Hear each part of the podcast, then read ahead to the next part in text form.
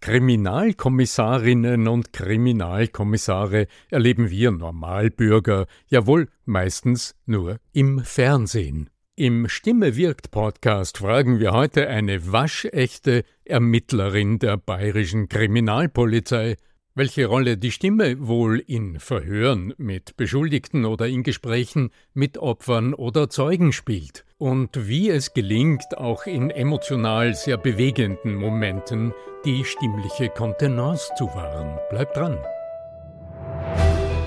Der Ton macht die Musik. Der Podcast über die Macht der Stimme im Business. Mit Arno Fischbacher und Andreas Giermeier. Für alle Stimmbesitzer, die gerne Stimmbenutzer werden wollen. Die Macht der Stimme, darüber sprechen wir in unserem Stimme wirkt Podcast ja im Grunde ununterbrochen, ist in sehr vielen unterschiedlichen Branchen von großer Bedeutung. Und dafür haben wir eine ganze Reihe von Praxisbeispielen schon beigebracht und auch ab und zu in Gesprächen und Interviews unseren Gesprächspartnern auf den Zahn gefühlt, wo dann das Besondere in ihren Berufen ist. Heute haben wir, Andreas und ich, einen ganz besonderen Gast oder sagen wir einen Gast mit einem, ich würde sagen, etwas speziellen Beruf. Denn, liebe Corinna Endele, du hast in deinem Beruf ja nicht immer mit Menschen wie du und ich zu tun. Da geht es nicht um Kunden, da geht es weniger um Klienten, sondern da geht es manchmal um Beschuldigte. Denn du bist von Berufswegen Ermittlerin bei der bayerischen Kriminalpolizei über die Spezifika werden wir uns ja noch unterhalten. Aber es sind noch zwei, drei Details, die mir in unserem Vorgespräch aufgefallen ist. Du beschäftigst dich seit zehn Jahren mit Kampfsport, Jiu-Jitsu, wenn ich das richtig höre. Und du arbeitest auch als Coach für innere Sicherheit und innere Stärke. Herzlich willkommen, Corinna Endele. Grüß dich. Ja, hallo Arno. Freut mich, dass ich da bin. Vielen Dank für die Einladung. Und ja, das kann ich dazu sagen. Es stimmt. Also seit, seit ich zehn Jahre alt bin, mache ich Kampfsport, Jiu-Jitsu oder Jiu-Jitsu auf Englisch. Bin bei der Polizei, bei der Kriminalpolizei, allerdings in Baden-Württemberg in Mannheim. Genau, dort bin ich beim Dezernat für Sexualdelikte. Ich gebe Workshops für Frauen und Mädchen zum Thema Selbstverteidigung und Selbstsicherheit. Ja, das ist das, was ich mache. Und seit neuestem bin ich auch immer mal wieder auf irgendwelchen Bühnen und halte dort Reden. Ja, genau. Ich habe gerade ein sehr, sehr schönes Video gesehen von einem 10 oder 11 Minuten Auftritt im Rahmen der German Speakers Association. Ich darf dich also hier als Kollegin ähm, auch ansprechen im Rahmen der German Speakers Association, wo es tatsächlich auch um die innere Stärke und um innere Bilder und um die Sprache ging. Andreas, wenn wir uns im Rahmen vom Stimme wirkt Podcast ja immer um die Frage auch bemühen, wo spielt denn in so einem sehr besonderen Beruf, also ich denke, der ist uns alle geläufig, wir schauen alle Fernsehen und sehen Kriminalkommissarinnen und Kommissare ununterbrochen scheinbar beim Arbeiten zu. Die Realität dürfte dann doch etwas anders sein. Andreas, welche Fragen liegen denn dir auf der Zunge, wenn du so einen Beruf hörst, wenn es um die Stimme und die Kommunikation geht? Ja, erstmal auch Servus von meiner Seite, auch in deine Richtung, liebe Corinna. Und ja, also ganz, ganz viele Fragen natürlich. Also einerseits wir müssen ja die, die Frage eigentlich äh, zweiteilig stellen. Ja? Also einerseits, wie sehr achtest du selbst auf den Einsatz deiner Stimme oder ist es mittlerweile vielleicht wahrscheinlich schon in, in, in, in, intuitive Handlungsweisen übergangen? Und das Zweite, achtest du auch, ich weiß nicht, ob, ob ihr auch sowas wie Verhöre macht oder so, ob das überhaupt Teil eurer eurer Aufga eures Aufgabengebietes ist, äh, wie dann da, sagen wir, potenziell Beschuldigte, potenzielle äh, Schuld, potenziell Beschuldigte, naja, sie sind nicht beschuldigt, ja, dann reagieren und wie die, ob das auch Einflüsse hat auf die Erkenntnisse, die ihr gewinnt. Weil viel passiert ja nonverbal. Also es ist ja, was er sagt, ist ja wichtig, aber es ist ja auch, wie er sagt oder äh, wahrscheinlich auch, wie er das dann, ob er sich herumdruckst und ob er irgendwie äh, äh, äh, so mh, hm, diese Geschichten mit drin hat. Ist, ist das erstens einmal, ist das Teil eurer Ausbildung? Lernt man sowas? Ist es eher Teil von Intuition. Und dann der dritte Part, achtest du bei dir drauf und auch bei den anderen? So, das wären mal so die, die wichtigsten Fragen, die ich am Anfang mal mit im Raum stellen wollen würde. Ja. Okay, erstmal äh, hallo Andreas. Ja, ein liebes Hi. Hallo auch an dich. Das waren jetzt sehr viele Fragen auf einmal. Ähm, Arno hat gesagt, ich soll alle Fragen stellen. Die, die sind alle wichtig. Und deswegen Step by Step. Fangen wir mit der Ausbildung an. Also ist es überhaupt Teil der Ausbildung, sich äh, mit diesen nonverbalen Geschichten auseinanderzusetzen? Also mit nonverbalen Anzeichen auseinanderzusetzen, ist schon Teil der Ausbildung. Tatsächlich das Training der Stimme als solches. Jetzt mit einem Stimmtrainer das eher nicht. Gleichwohl kenne ich das aus dem Theater. Also ich spiele ja Improvisationstheater und ein bisschen normales Theater. Und da ist immer mal wieder auch ein bisschen Stimmschulung dabei. Mhm. Auch vom Kampfsport her wird ja mit Stimme gearbeitet, um die Kraft zum Beispiel eines Schlages zu verstärken. Und ich glaube, das war, auch wenn ich das damals überhaupt nicht auf dem Schirm hatte, doch auch ein gutes Training. Also sowohl für die Polizei als auch für die Workshops, die ich gebe, genauso wie für die Reden auf der Bühne. Also ich, ich glaube, dass mir das tatsächlich auch für die Reden schon viel geholfen hat. In Bezug auf meinen Polizeijob, und da bist du ja hauptsächlich jetzt auch auf die nonverbalen Punkte eingegangen, oder das ist das, was dich gerade interessiert. Ja, es gibt solche Anzeichen, die sehr viel auch darauf beruhen, okay, wo gibt's Brüche? Wo gibt's Brüche entweder tatsächlich in der Stimmlage, wo gibt's Brüche auch im, im Verhalten? Also am Anfang sind, wenn die Menschen da sind, ja häufig noch sehr kontrolliert. Und ich habe für mich festgestellt, je eher ich es schaffe, einen sicheren Raum irgendwie zu halten oder so eine, wie, wie formuliere ich das? Je eher es mir darum geht, wirklich interessiert zu sein und die Lebenswelt von meinem Gegenüber kennenzulernen, ohne in irgendeine so bewertende oder verurteilende Haltung zu gehen, desto offener ist mein Gegenüber auch. Das ist das, was mir als erster durch den Kopf gegangen ist, nachzuhaken. Weil wenn du zuerst von der Stimme im Kampfsport gesprochen hast, da geht es ja darum, den Schlag zu verstärken, also die Kraft der Stimme, die Durchsetzungskraft vielleicht auch in deinen Trainings für junge Frauen mit ähm, der Kraft der Stimme jemanden einfach mal abzuschrecken und in die Schranken zu weisen. Aber das, was du hier erzählst aus dem Verhörraum, ist ja im Grunde genau das Gegenteil, nämlich nicht die Aktion, sondern eigentlich das Zuhören. Das, das, wär, das wäre der Wunsch, aber wie wenige schaffen das? Ja, das wäre der Wunsch. Nicht wertend, weil das ist ja schon fast ein meditativer State. Also da bist du ja schon mhm. fast zum Mönch. Also viele meditieren ihr halbes Leben, damit sie nicht, äh, nicht mehr werten. Also, ja. ja, ich glaube, es hilft schon viel, sich bewusst zu sein, was gerade passiert. Also je besser ich mhm. mich natürlich kenne und je besser ich bemerke, wann ich in eine wertende Haltung falle oder wann ich ungeduldig werde, desto besser kann ich dann natürlich auch wieder daraus aussteigen. Aber klar, einen komplett wertungsfreien Raum zu schaffen, das. Ist das, was du machst, ist das äh, Brazilian Jiu-Jitsu oder ist das japanisches? Nee, ist ganz normales Jiu-Jitsu. Also ist das dann auch, machst du dann auch irgendwelche meditativen Geschichten mit dazu? Also, weil das wär, würde ja vielleicht dazu beitragen, auch diese Achtsamkeit zu schärfen. Äh, tatsächlich mache ich Meditationen, was jetzt aber weniger was mit dem Kampfsport zu tun hat, als mehr, glaube ich, also ich habe eine auch eine Coaching-Ausbildung und interessiere mhm. mich in dem Bereich, auch in Richtung Achtsamkeit. Und, ja. So MBSR-Geschichten oder? Äh, das jetzt weniger, aber also tatsächlich mhm. Meditation mache ich. Also das mache ich auch für mich, mhm. um ein bisschen Ruhe zu kriegen, wieder mich auf mich selber zu fokussieren und äh, ja. Und du hast jetzt die, die Seite des, ich sage jetzt mal, wie nennen wir sie, wie nennt ihr die Beschuldigte oder wie heißen die bei euch? Die, was ist der korrekte Name? Ja, also genau. Es gibt den Beschuldigten, das ist der Mensch oder die Person, gegen den sich die Ermittlungen richten. Und mhm. dann gibt es natürlich die Opfer. Zeugen wahrscheinlich. Bitte? Zeugen oder Opfer. Genau. Ja. Mhm. Mhm. Zum einen die, die Opfer oder wir nennen sie Geschädigte als Fachbegriff und dann gibt's natürlich die Zeugen. Jetzt ist es so, dass Beschuldigte haben ja das Recht, was zu sagen, aber sie haben genauso das Recht, ähm, nicht auszusagen. Und die meisten machen davon Gebrauch. Die meisten Beschuldigten mhm. sagen nichts. Insofern ist meine Erfahrung mit Beschuldigten relativ gering. Zeugen, also und Opfer beziehungsweise Geschädigte sind auch Zeugen, die haben auch einen Zeugenstatus und Zeugen äh, haben natürlich die Wahrheitspflicht. Das heißt, die dürfen nicht lügen, um jemanden in Schutz zu nehmen, aber auch niemanden zu Unrecht belasten und müssen halt den Sachverhalt so wiedergeben, wie sie ihn in Erinnerung haben. Ja, ja, und das ist ja auch trügerisch zum Teil, wenn man sich ein bisschen mit dem befasst, wie Erinnerungen entstehen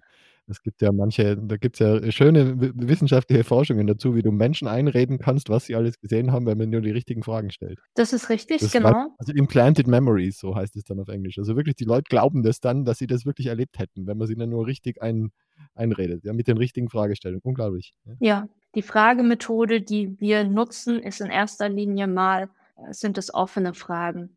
Und ganz wichtig ist es halt auch äh, erstmal die Menschen selbst reden zu lassen, bis sie alles gesagt haben und dann so ein, eine Stille erstmal äh, eintritt, genau. Und dann, dann fragen wir weiter. Sind da eigene Räumlichkeiten auch dazu? Also ich stelle mir das vor, also wir haben ja von Fernsehen gesprochen, da gibt es ja immer diese Verhörräume irgendwie. Gibt es das wahrscheinlich da bei euch auch oder ist das nur wahrscheinlich? Ich weiß nicht, also wahrscheinlich, ich kenne die Wahrheit nicht, ich kenne nur die, die fiktionale Realität, ja. Ja, Vernehmungsräume. Ja, ja, sowas, ja. Also die gibt es auch. Und sind die dann irgendwie, ist das dann auch mit, dass da alles mitgeschnitten wird oder wie läuft das dann ab? Ja, das ist unterschiedlich. Es gibt verschiedene Möglichkeiten, Vernehmungen zu machen. Mhm. Es gibt einmal die Möglichkeit, handschriftlich zu vernehmen oder dann eben auch direkt am Computer das abzutippen. Es gibt die mhm. Möglichkeit, mit einem Tonband Vernehmungen aufzunehmen und es gibt die Möglichkeit von Videovernehmungen. Habt ihr dann auch schon einmal sowas wie Tonbandanalysen, also so, dass man wirklich auch das dann nutzt, also für Stimme, Stimme, also das versucht Täter wiederzufinden aufgrund ihrer Stimme, also gibt es so, so Geschichten auch? Verstehe die Frage gerade nicht, ehrlich gesagt. Ja, es gibt ja die Möglichkeit, Fingerabdrücke zu nehmen. Das ist ja einmalig, ja, das ist ja so diese, diese eine Methode. Und man könnte ja auch, wenn man zum Beispiel über die Stimme was rausfinden will, also es gibt ja mittlerweile KI-Geschichten, die behaupten manche Dinge, also äh, Arno kennt sich da besser aus, gell? Also äh, ganz ehrlich, in meinem Bereich, ich habe sowas noch nie gemacht. Ich weiß nicht, ob es jetzt in meinem Bereich, aber mir würde jetzt keine, spontan fällt mir da jetzt keine Relevanz ein. Ja, ich glaube ich glaub generell, dass das, was wir von CSI und von diesen ganzen fiktionalen Formaten im Fernsehen sehen, weit jenseits der Realität der täglichen Arbeit in der Kriminalistik ist. Also ich komme gern nochmal zu einem Punkt zurück vor einigen Minuten unseres Gesprächs, Corinna. Ich gewinne den Eindruck, dass es in deinen Gesprächen, ganz egal eigentlich, ob es ein Gespräch mit irgendeiner beschuldigten Person ist oder ob es mit einer Zeugin oder einem Zeugen ist oder vielleicht auch mit jemandem, der oder die selbst betroffen ist in irgendeiner Situation, in erster Linie darum geht, einen geschützten Rahmen zu erzeugen, in dem sich ein Gespräch überhaupt einmal erst entfalten und entwickeln kann. Denn Fragen führen ja nur zu Antworten, wenn zuerst mal eine vertrauensvolle Situation oder eine Beziehung hergestellt ist. Wie erlebst du das in der Praxis? Ja, das ist genau so, wie ich das erlebe. Und das sind jetzt also meine persönlichen Erfahrungswerte. Ich habe es ganz viel jetzt in meinem Job mit Leuten zu tun, die haben es mit Kunden zu tun auf der anderen Seite. Ja? Und natürlich, die Werkzeuge sind immer dieselben. Zum Beispiel offene Fragen stellen hatte gerade heute einen Mann im Coaching, jetzt gerade äh, bevor wir uns hier zusammengeschlossen haben. Äh, ja, der arbeitet am Telefon den ganzen Tag und bereitet Aufträge für sein Unternehmen vor, die beraten Menschen hinsichtlich Steuererleichterungen oder sowas. Und natürlich ist ein Hauptinstrument, offene Fragen zu stellen. Ich meine, das ist ja kein Geheimnis, das ist überall dort, wo es Sinn, Sinn ergeben soll in der Kommunikation, wo, wo Ziele erreicht werden, heißt es Fragen und Zuhören. Nur wie die Fragen gestellt werden und wie die Vertrauensbasis geschaffen wird, so dass Fragen zu offenen und äh, auch ehrlichen und auch ausführlichen Antworten führen. Das ist ja das Geheimnis. Darum interessiert es mich so, wie du das in der Praxis siehst und was du auch tust, damit dann offene Antworten auf offene Fragen mhm. überhaupt zu hören sind. Wie erlebst du das? Oder was tust du praktisch? Was tue ich praktisch? Also tatsächlich, glaube ich, kommt es halt extrem auf die Haltung an, die wir einnehmen oder in dem Fall, die ich halt einnehme. Und ich bemühe mich halt sehr, eine aufgeschlossene, interessierte Haltung einzunehmen. Ich bin in einem anderen Kontext, also nicht in der Polizei, sondern in einem anderen Kontext bin ich mal gefragt worden, was ich, also um Informationen rauszukriegen oder um mehr über eine Person äh, herauszufinden, was ich da tun würde. Und da habe ich geantwortet, ich würde erstmal Fragen stellen. Und im Nachgang ist mir dann aufgefallen, das trifft es eigentlich nicht. Es geht nicht darum, Fragen zu stellen, sondern es geht im Endeffekt darum, verstehen zu wollen.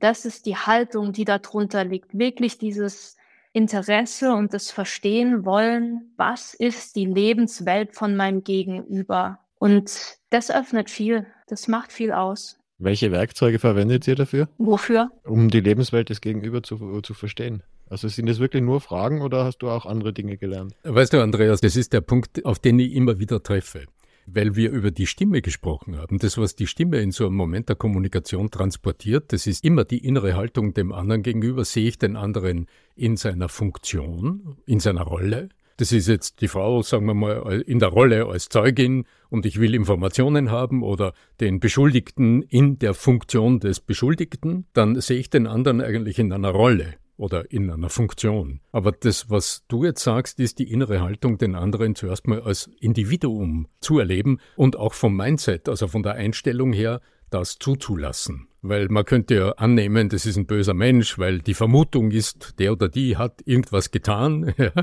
und schon taucht wieder diese Rolle auf und die Stimme verrät. Geht es in diese Richtung, Corinna? Also einfach Vertrauen aufbauen durch innere Haltung gestalten? Ja, also es, es geht sicherlich in die Richtung. Ich würde noch nicht mal, also mein Hauptanliegen ist halt nicht, Vertrauen aufzubauen, um Informationen zu erhalten, weil das wäre dann, mhm. dann geht's schon wieder nicht mehr um Vertrauen. Ich glaube, generell bin ich mir gar nicht so sicher, ob es in meiner Haltung absichtlich darum geht, Vertrauen aufzubauen.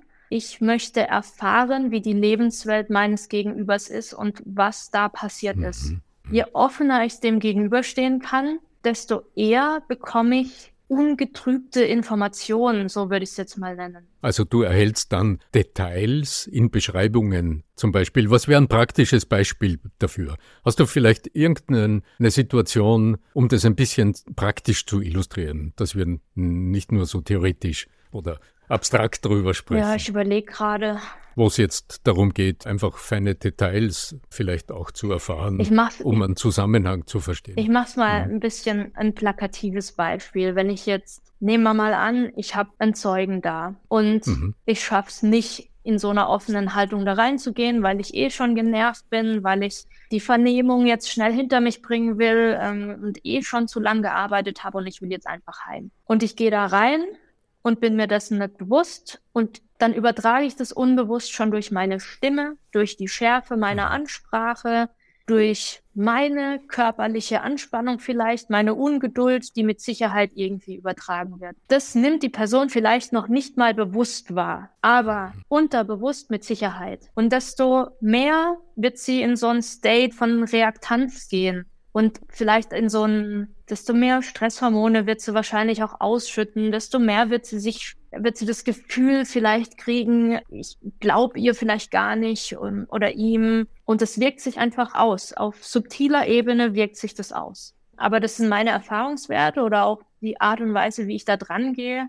Ja, so, so würde ich das sagen. Wie gehst du damit um, wenn du, wenn du merkst, dass Anzeichen von Reaktanz sich zeigen? Also wenn Menschen sich einfach dagegen weigern, weil, weil sie sich so getriggert fühlen durch die Situation? Gute Frage. Ist natürlich immer situationsabhängig, kommt ganz auf die Situation mhm. an. In erster Linie würde ich versuchen, daran zu denken, es anzusprechen, zu sagen, was ich wahrnehme, was wir tun können, ob wir vielleicht eine Pause machen sollen, ob wir das Thema erstmal ausklammern sollen, woanders anfangen. Okay, ist klug, ja. So auf die Metaebene zu gehen oder strategisch schon mal drüber zu sprechen, ja, okay. Ich merke, Sie sind jetzt im Moment oder irgendwie so. Mhm. Weil du dich schon so lange einfach mit dem Kampfsport beschäftigst. Dort geht es ja, soweit ich es verstehe, aus meinen kleinen Erfahrungen damit aus dem Theater, irgendwie sehr, sehr stark um die Selbstwahrnehmung, um die Selbststeuerung und auch um, wie soll man sagen, so eine Art Monitoring des inneren Erlebens. Wenn ich Angst habe, habe ich schlechte Karten. Wenn du jetzt an deinen Beruf denkst, wo würdest du sagen, kannst du das, was du aus dem Sport kennst, nutzen dort? Ich höre, dass du ja auch äh, Trainings gibst, zum Beispiel für junge Frauen, wo es darum geht, einfach Stärke mhm. zu zeigen und, und uh, sich zu bewähren in Konfliktsituationen. Ja, mhm. also grundsätzlich ist es mal so, und das ist ja im Kampfsport auch so, je besser trainiert ich bin, je besser meine Fähigkeiten sind, also meine, meine Kraft, Ausdauer, Beweglichkeit, aber genauso meine Technik. Und je besser ich sie auch abrufen kann, desto sicherer werde ich innerlich sein und desto eine bessere Performance werde ich höchstwahrscheinlich auch abliefern. Übertragen mhm. auf den Polizeiberuf ist es natürlich, je rechtssicherer ich bin, mhm. desto, ja, desto sicherer werde ich mich wohl auch fühlen. Mhm. Auch wieder übertragen auf die Selbstverteidigungsworkshops. Da lehre ich einfache Techniken, wenige Techniken, die mhm. Ich dann nach und nach auf verschiedene Situationen anwenden lasse, so dass die Frauen und Mädels auf wenige Techniken, die sie sicher beherrschen, zurückgreifen können. Und das bietet ihnen dann mhm. wiederum Sicherheit. Also immer mhm. versuchen, also ich versuche immer die Komplexität so weit runterzubrechen, dass es halt so einfach wie möglich wird, so dass sie nicht so viel verarbeiten müssen. Inwieweit äh, spielt die Stimme da die eine Rolle? Also gibst du den Ladies da auch was mit in der Stimme, irgendwo, an der Stimme irgendwas zu verändern? Weil wenn die brüchige äh, äh, Piepsstimme daherkommt mit vielleicht der falschen Tonalität, dann können sie das auch noch auffordernd oder eben auch, wenn wir, wenn wir gesprochen haben, vielleicht sogar den, den Täter, sage ich jetzt einmal, noch mehr herausfordern. Also Stichwort, äh, dass es ihn noch mehr triggert. Ja? Ganz unabhängig von irgendwelchen Tätern oder Situationen, die passieren könnten, mache ich Stimmtrainings in Form von Spielen, Schreispiele, und auch ab. Ich stelle mal Schrei, machen wir das Schreispiel. Erklär mir ein Schreispiel. Was machen wir da? ich habe schon viel gespielt in meinem Leben, aber Schreispiele noch wenige. Ja? Ehrlich jetzt? Ähm, ja, tatsächlich, wenige Schreispiele. Kennst du Monster und Angsthase? Dann musst du mal kommen. ha, also, Kennst du das Spiel Monster ja, und Angsthase? Nee, erzähl es uns. Nein, nein, Super. tatsächlich nicht. Okay. Also es, die Österreicher, wir sind da ganz anders. Gut, ich weiß nicht, ob es jetzt Sinn macht, das Spiel zu erklären, aber ich mache es jetzt einfach mal trotzdem. Ähm, letztlich gibt es einen Fänger und einen, der gefangen wird. Und alle drumrum stehen wild im Raum und haben die Hände so nach oben. Und der, also der. Also du hältst jetzt die Hände so abwehrend nach oben. Ja, ja so, so, zum High Five ja, abklatschen. So, zum, ah, zu, ne? ab, so okay. ungefähr. Ja, mhm. also Doppel High Five quasi. Der, der fängt, der ist das Monster. Das heißt, mhm. das Wichtigste beim Monster ist auch, dass es schreit wie ein Monster. Ja, ich schreie schon. Okay. Ja, genau. Genau, Arno. ähm, okay. Der, der gefangen wird oder die, die gefangen wird, ist der Angsthase. Und ein Angsthase. richtig. Arno, hast du schon gespielt, hä? Nein, aber ich kann mich hineinfühlen. okay, okay, okay. Hervorragend. So, und der Angsthase, der wird entweder abgeschlagen vom Monster, also abgedatscht. Mhm. Dann wechseln mhm. die Rollen. Dann wird der Angsthase mhm. zum Monster und das Monster zum Angsthasen. Schafft es mhm. aber der Angsthase, bevor er abgedatscht wird, mit einem Doppel-High-Five zu mhm. geben, der noch im Raum rumsteht, wird mhm. diese Person zum Monster und das Monster zum Angsthasen. Ja, das, ist, das ist zum cool. Beispiel ein Spiel, eins von gefühlt tausend mhm. Spielen, die die Stimme mhm. involvieren. Und da geht es darum mhm. auch, diese ein bisschen, manche haben da so eine Blockade, wirklich frei ihre Stimme, jetzt alles nicht sehr ähm, irgendwie mit Theorie hintermauert, sondern einfach nur Erfahrungswerte von mir. Ganz klar. Aber mhm. tatsächlich, genau, ist es so. Und ja, laut zu schreien, das, das wollen Leute nicht. Das ist, das weiß man, warum auch immer, ja. Ja, aber wenn das ja, einmal durch ist und wenn im Endeffekt ja. auch da wieder schaffe ich durch diese Spiele einen sicheren mhm. Raum, wo solche chaotischen mhm. Sachen plötzlich normal werden und witzig sind und wir drüber lachen und plötzlich mhm. läuft's. Also wo auch der Rollenwechsel zwischen dem Opfer und dem Angreifer jederzeit wechseln kann und wo ich nicht auf eine Rolle fixiert bleibe, sondern wenn ich mich vielleicht im Alltag als, als, als Opfer erlebe, ähm, häusliche Gewalt oder frag mich irgendwo in der Schule, äh, ich durchaus weiß, ich, in mir steckt auch das andere. Tolle Sache. Guter Punkt, mhm. ja. Ähm, coole mhm. Erklärung. In der Form habe ich jetzt noch gar nicht dran gedacht, ehrlich gesagt weil für mich war es immer wichtig, in diesem spielerischen mhm. Rahmen, also wirklich wie Kinder mhm. im Endeffekt. Da mhm. ist es, die spielen mhm. Räuber und Gendarmen, die spielen Monster und Angsthase, die interpretieren da noch gar nicht so viel rein. Das ist für die überhaupt mhm. nicht wichtig. Die spielen das einfach. Und da bringe ich die Mädels, die Mädels können es eh schon, aber die Frauen halt auch wieder hin in dieses Spielerische. Mhm. Und das, ja. allein die Erlaubnis zu spielen, macht schon wahnsinnig viel, weil ich glaube, wenn wir spielen, dann lernen wir am besten und am leichtesten. Das brauchst du mir nicht sagen. Als, als gelernter Birkenbill-Schüler habe ich das, ja, ja, die, Die hat ja hat mich ja gerügt darin, weil ich kann mich noch erinnern an, an, an die Zeit, äh, wo sie begonnen hat mit diesen Spielen. Ich meine, ganze Zeit dachte, warum spielen? Das, hat, das, haben mich erwachsen gefühlt, die will nicht mehr spielen, so, ja, die Geschichte. Und, das, und sie ist dann immer mit dieser Spielemetapher daherkommen und auch auf, an, auf ihre Manager losgegangen. Also die hat ja auch so Management-Trainings gemacht. Und da hatten die Manager, die haben sich total gewehrt dagegen, jetzt sollen sie spielen und so. Das geht ja gar nicht. Aber sie hat sie dann schon dazu gebracht mit, mit ihrer Autorität. Ja?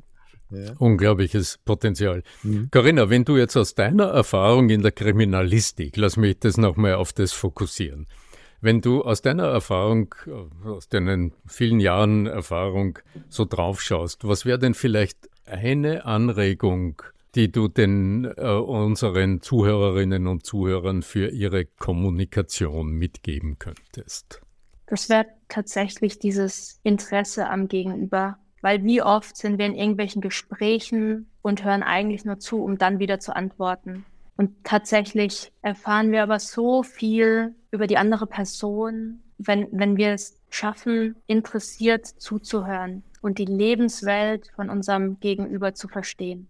Und das schafft wahre Begegnungen und tiefere mhm. Beziehungen. Und da muss ich gar nicht, gar nichts sagen unbedingt oder irgendwie antworten, sondern einfach nur da sein. Und das ist was, was, mhm. was ich mir für mein Privatleben auch mitgenommen habe. Und ich glaube, das ist was, was uns allen helfen kann, tiefere Beziehungen zu führen. Mhm. Ja, eine starke Botschaft. Ende einer Episode, die ja uns am Anfang in die in, in die Fernsehbilder wahrscheinlich hineingebracht hat, so wie wir uns im Alltag so aus den, aus den Fernsehserien vorstellen, wie es bei einer Ermittlerin der Kriminalpolizei im Alltag zugeht. Und da hast du uns am Ende zu einem sehr nachdenklichen Satz gebracht. Liebe Corinna Endele, ich sage ganz, ganz herzlichen Dank, dass du zu Gast warst heute bei uns im Stimme wirkt Podcast. Alles Gute dir. Also ich muss sagen, sollte mal irgendetwas sein und ich mal irgendwo in Mannheim vernommen werden sollte, dann werde ich mich werde ich dich wünschen als Ermittlerin. Na, dann freue ich mich, ja, dich diesem... zu sehen.